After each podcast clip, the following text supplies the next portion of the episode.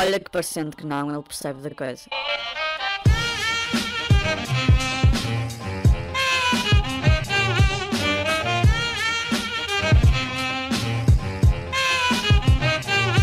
Olá, sejam muito bem-vindos ao primeiro episódio de um novo podcast. Um novo podcast que, meus amigos, tenho de vos dizer que eh, provavelmente será igual aos outros. Eu vou tentar fazer uh, 10 episódios seguidos, vou perceber-me que isto não serve para nada uh, e vou parar de gravar. Um, eu tenho esse problema. Este canal é uma tentativa falhada de comunicar com vocês, é uma tentativa falhada de uh, ter alguma coisa recorrente e um, consistente. Um, eu já assumi que provavelmente todos os meus projetos neste canal vão falhar, mas eis mais uma tentativa. Eis mais uma tentativa de conseguir uh, fazer alguma coisa. Porquê que eu voltei a gravar? Ora, primeiro porque agora disponho de mais material. Disponho de material melhor. Um, este é um pop filter que eu comprei um, a 5 euros no Bazarão. Espetacular. Isto é um microfone de 40 euros. É o Chrome Kimo Pro. Quem quiser comprar, eu vou deixar os links na descrição. Não vou nada. Não vou. Não vou porque sou preguiçoso. Porque não tenho tempo para fazer essas merdas, está bem? Procurem no Google. Chrome Kimo Pro. Chrome com capa, está bem? É da, da marca Nox, se não estou em erro. Talvez não seja, não tenho a certeza. Mas custou-me 40 paus no Media Mart, agora está tipo a 50. Ou 60. Estava em promoção, estava em promoção. Espetacular, microfone. Eu já o tinha, eu já o tinha. Eu por acaso, de antes gravava com uma webcam e com este microfone. Só que agora o som está mais nítido porque primeiro eu falo mais perto, eu falo mais perto. E segundo, tenho um pop filter e tenho também uma coisa que uh, parece uma meia em cima do, do micro propriamente dito. Ou seja, há aqui uma redução considerável do ruído e do feedback e das coisas que andam à volta. Percebem? Essa é que é a questão. Ah, relativamente à câmera, esqueci-me, lá está. Estávamos a falar de material. Que material é que eu tenho agora para gravar? Tenho um Samsung Galaxy S8. Ok? O Chrome Kimo Pro permite ligar ao telemóvel para gravar. Ou seja, eu posso fazer uma coisa mais profissional. Eu com o Chrome Kimo Pro posso, através de um cabo USB ou mini USB para mini USB, ligá-lo ao telemóvel. Hã? Hã? É espetacular. É verdade. É, é, é, muito, é muito bom. É muito bom. Ah, microfones que dá para ligar o telemóvel. Eu não sabia. Eu não sabia que existiam. Eu estou muito contente porque hum, lá está, eu não sabia que existiam microfones que tinham essa, essa funcionalidade de ligar o telemóvel, porque isso poupa imenso dinheiro.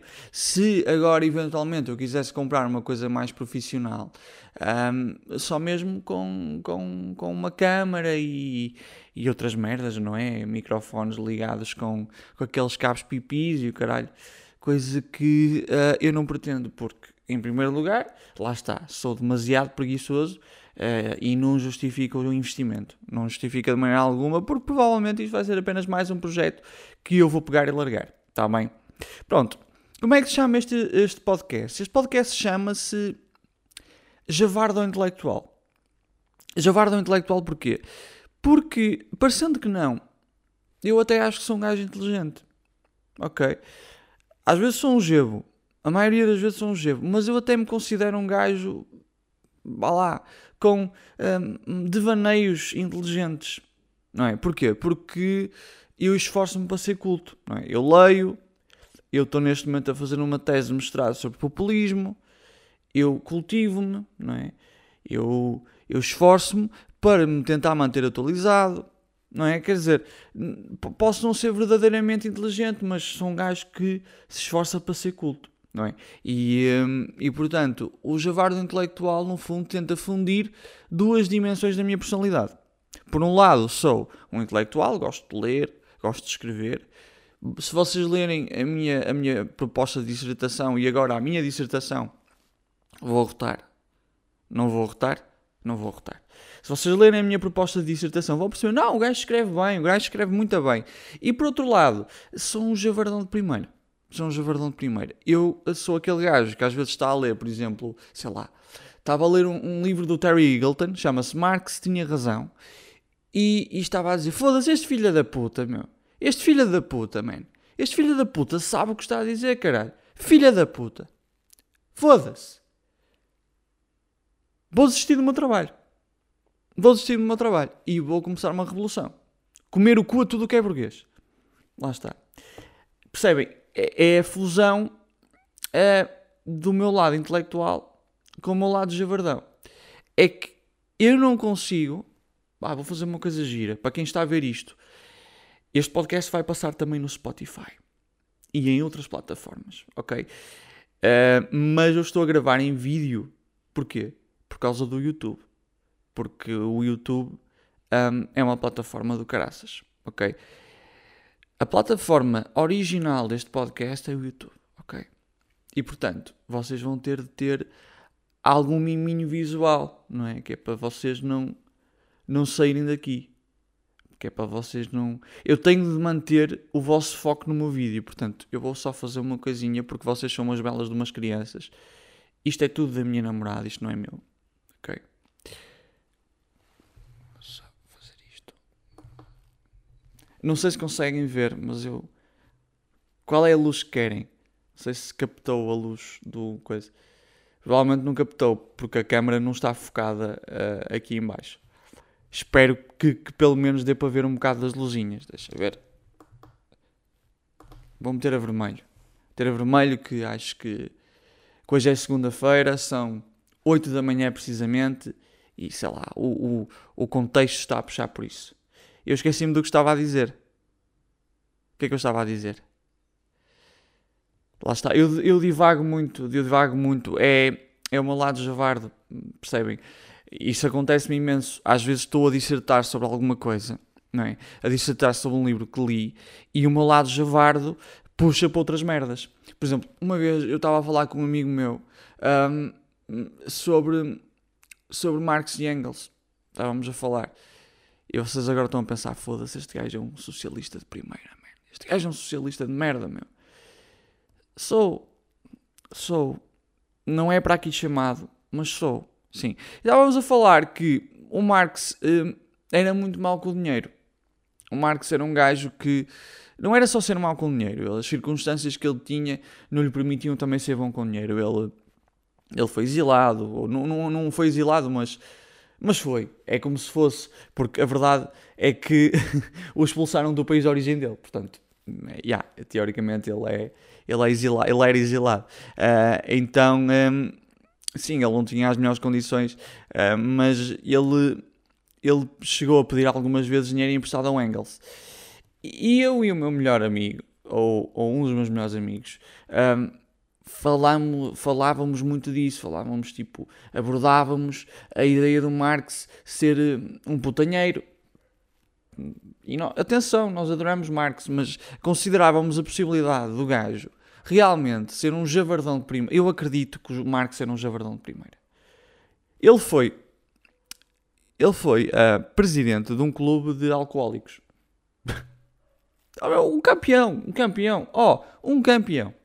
O Marx provavelmente era o meu tio de amarante bêbado, só que bem inteligente. Hum? Bem inteligente. Certeza que o Marx era tipo isso. Era um gajo que era capaz de estar a falar de teoria económica enquanto mamava uma mini e comia uns termossos. E, é, e lá está, é isso que faz falta. É isso que faz falta. Os homens políticos da nossa era precisam desse toque. Não é, não é alcoólico, é, é rústico. Percebem? É isso que falta. É isso que falta. Como eu estava a dizer, o meu lado javardo, quando eu estou a dissertar sobre temas, puxa sempre e, e sobrepõe-se sempre ao meu lado intelectual. Percebem? Complicado. Muito complicado. E eu pretendo, uh, neste podcast, fundir as minhas duas dimensões. Porque eu, durante muito tempo, estive a tentar negá-las. Eu, há cerca de. Hum, que No mês passado, um mês e meio mais ou menos, fiz a primeira atuação em stand-up. E hum, eu tinha decidido parar completamente com a comédia. Completamente achei que não valia a pena, achei que, que, não era um gajo suficientemente engraçado e que me devia dedicar única e exclusivamente à tese. Ora, a tese é o meu lado intelectual. Eu faço a minha primeira atuação em stand-up, isto na República dos Galifões, em Coimbra, e eu levo um material que escrevi no dia anterior, porque basicamente o material não foi bem o material que eu escrevi no dia anterior. É uma reunião de uma série de textos que eu já tinha escrito ao longo da minha carreira humorística. A minha página no Facebook.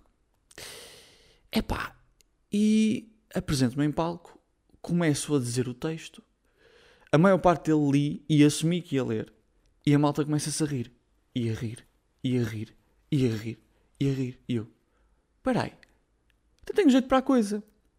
E pensei, eu tenho de arranjar uma forma de conseguir falar sobre os assuntos que considero pertinentes e ao mesmo tempo introduzir uma dose, uma pitada de javardice para conseguir uh, reunir estas duas dimensões que eu tenho. Por um lado, sou um gajo que sabe falar, eloquente, e por outro lado, sou um, um porco de primeira. Sou um porco de caralho. Percebem? E, e o javardo intelectual pretende também. Uh, pretende também não. O, o javardo intelectual pretende refletir isso. É isso.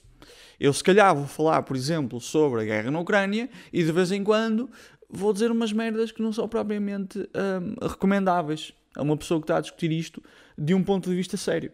E é isso. É isso. Porquê? Porque eu também acho que agora as pessoas. Eu não vou falar da cultura de cancelamento porque é difícil dizer que existe uma cultura de cancelamento, meus amigos.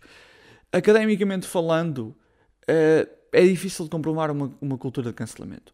Mas eu sei que, por causa da internet, as pessoas tendem a querer uh, ficar bem reputadas, tendem a querer, uh, no meio digital, ser bem vistas.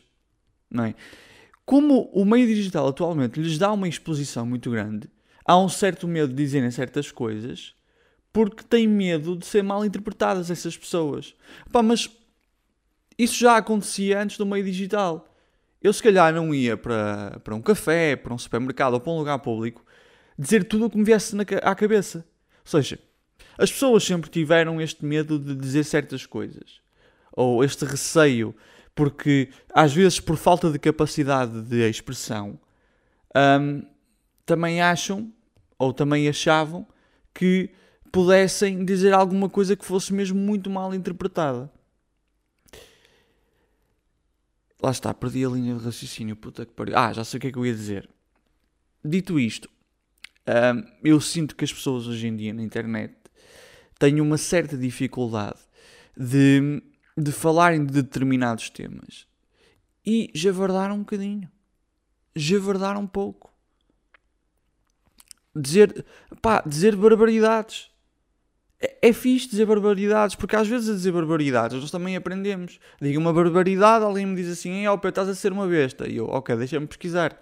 Deixa-me pesquisar para ver se consigo parar de dizer barbaridades. Leio e eu, epá, realmente eu era uma besta. Vou aprender. E, pá, faz parte. Faz parte. No meu curso de Ciência Política, a quantidade abismal de barbaridades que eu e os meus colegas dissemos dava para um caso de estudo. Dava para um caso de estudo. Não obstante, nós também aprendemos precisamente por causa dessas barbaridades que dissemos. E eu acho que faz falta as pessoas dizerem um pouco de barbaridade. Dizerem um pouco de barbaridades. Outra cena. Eu estou a gravar neste momento com uma dor de garganta e uma afta na ponta da língua. Eu sofro de aftas desde pequeno, ok? Desde pequeno é uma coisa que, meus amigos, é uma maleita esta coisa das aftas é, é terrível. As aftas são uma coisa terrível. E portanto, eu às vezes, durante o curso deste primeiro episódio, pelo menos, vou atrapalhar-me a dizer algumas palavras que exijam da minha língua. Por exemplo, barbaridades. Está-me a gostar de dizer porque me dói a língua. Dói-me a ponta da língua quando eu digo barbaridade. Vou parar de dizer. ok? Vou parar de dizer porque, de facto, não justifica eu estar aqui a massacrar a minha língua também só porque vou, se calhar, obter 10 visualizações com este podcast. Está bem, com este episódio. Um, sim, é, é isso. Agora, a única coisa que eu preciso, a única coisa que eu preciso é de conseguir ter uma linha de raciocínio mais clara. Porque eu divago muito. Eu começo um tema, depois passo para outro. E esse, esse outro geralmente é uma ilustração do primeiro tema. Só que eu depois não consigo voltar ao primeiro tema. Não consigo. não consigo. Eu começo a falar de batatas, ilustro com uh, outros tipos de tubérculos, fico a falar sobre esses outros tipos de. Fico a falar sobre esses outros. Puta que pariu. Foda-se. Dor de garganta do caralho. Língua toda fodida. Fico a falar desses outros tripos. Eu desisto. Fico a falar sobre esses outros tipos de tubérculos. Ok? Consegui. Olha uma notificação. E pá, e depois perco a linha de raciocínio. Eu tenho esse problema. Tenho esse problema. Perdoem-me aqui este. Esta. Esta, esta minha falha na, na, na, na, na dicção também, porque é o que eu digo. Estou com a língua toda fodida. É fodido falar com, com uma afta. É muito fodido. É muito fodido. Uma pessoa parece que tem de estar mais atenta à dicção. E isto deixa-me nervoso. Outra cena, eu às vezes fico nervoso a falar em frente a uma câmara. Fico muito nervoso, muito nervoso. Porque, não sei, não faço a mínima ideia. Sinto-me melhor num palco de stand-up do que a falar em frente a uma câmara. Pá, porque a, a, questão é esta: quando eu estou num palco, ou oh, eu tive uma vez no palco, já acho que, meu Deus, uh, já sou um comediante, não sou. Uh, quando eu estou um, num palco, eu tenho o feedback imediato das pessoas da plateia. Quando eu estou a falar para uma câmara, parece que estou a encarar o vazio. E é algo muito estranho. Encarar o vazio é, é como olhar para o abismo e ele olhar de volta. É olhar para a incerteza e reparar que ela nos olha de volta. É olhar para a câmara para ter certeza, para ter certeza de que estou a falar com alguém e sentir que não há feedback nenhum. Sentir que continuo na incerteza, continuo sem saber se a vossa reação vai ser boa, vai ser má. Só quando eu publicar o vídeo é que, vai, é que vou saber se realmente foi alguma coisa de jeito ou não. Epá, o facto do, do feedback ser diferido, para mim é muito complicado o facto do feedback ocorrer num momento muito posterior à gravação faz-me imensa confusão. E é por isso que eu tenho muito, mas muito receio de falar em frente a uma câmara. E por vezes atropelo-me a falar, e por vezes tenho falhas na dicção. O facto de uh, ter uh, esta afta e a dor de garganta não ajuda de maneira alguma. Está bem? Pronto. Um, acho que para o episódio introdutório foi bom. Quer dizer, eu nem sei quanto tempo de gravação é que nós temos. Vamos ver. São 8 e 11. Eu já devo ter para 15 minutos de gravação. Enche chouriço? Se calhar encho. Se calhar era boa ideia encher chouriço. Só para. Não sei. Quer dizer. Era boa ideia. Uh, outra cena. Um, eu, eu, eu sei, eu percebo que não estou a gravar na melhor posição. Ter de olhar para, para a câmera assim de esguelha. Hum, de soslaio. Hum, de canto. Hum, estava aqui a dizer sinónimos, peço imensa desculpa. Eu gosto, eu gosto. Que é para quê? Que é para queimar tempo. E também para mostrar que, lá está, sou eloquente. Espetacular, sou um gajo do caralho. Eu realmente sei que a gravar nesta posição se calhar não é a mais adequada, até porque, pronto, não é, sim, simplesmente não é a mais adequada. E hum, eu devia estar a gravar, olhar para ali, estar a olhar, a gravar estar a, estar a gravar, a olhar para aqui, assim, estar a olhar de esguelha, é, é um pouco contra a natura. Mas eu vou melhorar isso, ok? Uh, eu ainda estou a fazer algumas mudanças aqui em casa. A minha namorada vai viver para aqui. Uh, sim, essa é outra coisa. Eu agora vivo quase como casado, ok? Um, a minha namorada veio viver para aqui e nós ainda estamos a organizar coisas. Isto, este, esta secretária uh, costumava ser o, o meu local de teletrabalho também. Só que eu agora já estou outra vez a trabalhar na empresa.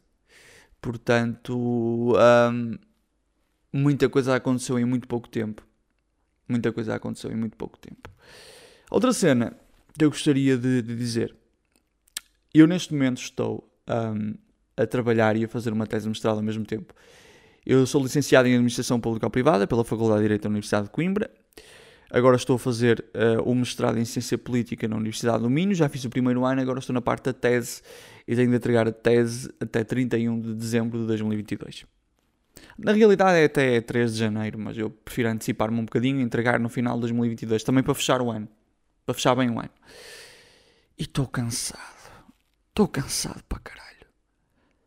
Trabalhar e fazer uma tese é dose, meus amigos. Trabalhar full time e estudar é dose, meus amigos. É dose. Estou cansado. Cansado. E, e, e, começo a ficar cansado até do meu próprio tema. Eu estou a, a, investigar sobre populismo. O meu, o meu tema de dissertação é mesmo o André Ventura Chega, porque é o caso português, é o caso que me é mais próximo e o, e o investigador deve sempre analisar o caso que lhe é mais próximo. Ou, se não está a analisar o caso que lhe é mais próximo, tentar aproximar-se dele. Tentar, por exemplo, se eu quisesse analisar o Bolsonaro, se calhar ir para o Brasil e passar lá uns tempos e perceber a realidade brasileira. O facto é que eu estou cansado cansado. Estou farto de populismo de direita. Farto. Quero analisar outras merdas. É cansativo. É um tema que é espetacular. É extremamente estimulante a nível intelectual. É. É pá, mas puta que pariu. O André Ventura é um gebo. Foda-se. Foda-se. Os populistas de direita têm um mal. É que são extremamente incoerentes. Extremamente incoerentes. E, e uma pessoa percebe-se disso Uh, e, e, e pá, é chato. Eu fico com um nó no estômago, às vezes, a sério. Gostava de analisar coisas mais, sei lá, gostava de analisar atores políticos mais consistentes, com um discurso mais complexo, percebem? Que não simplificassem tudo na política e reduzissem tudo, um, e não reduzissem tudo a uma, a uma luta eterna entre povo e elites. Gostava, gostava. Podemos falar sobre populismo num outro podcast. Eu posso explicar-vos as várias correntes teóricas, é claro, dizendo palavrões pela mistura, ok? Por exemplo, eu posso dizer assim: ora bem, temos o populismo de esquerda, que é representado, por exemplo, por Hugo Chávez, temos o populismo de direita, que é representado pelos filhos da puta que eu vou passar a enumerar: André Ventura, Bolsonaro, Donald Trump, Viktor Orban. Percebem? Rirt, Rirt Wilders, Geert Wilders, que é o, o, do, é o do Partido da, da Liberdade Holandesa. Ou da Liberdade Holandesa. O Partido Holandês da Liberdade. Está bem? É um partido populista da Holanda, dos Países Baixos. Lá está. Às vezes eu tenho várias na dicção. Mas, opá, perdoem, peço imensa desculpa. Acontece. E lá está. Novamente volto a dizer. Eu tenho problemas uh, de aftas para caralho. E estou cheio de dores de garganta. E parece que quanto mais falo, mais se intensifica. Eu não sei como é que vou atender as chamadas hoje. Porque a cena é esta: é que eu trabalho num call center. Eu passo o dia a falar. Com a minha formação académica é um bocado triste que eu trabalho num call center. É outra merda que, pronto, deixa assim um bocado triste. Mas pronto. Meus amigos, foi bom. Hoje é segunda-feira. Espero que tenham um bom dia de trabalho. Ou um bom dia de aulas um bom dia, de seja o que for. Eu não vou publicar este vídeo um, hoje, provavelmente. Ainda vou decidir um, o dia de publicação de, deste podcast e esse dia passará a ser uh, o dia da semana em que o podcast sairá, ok? Espero que tenham apreciado os meus devaneios sobre nada e coisa nenhuma. E até para a semana, meus amigos. Até para a semana. Vá.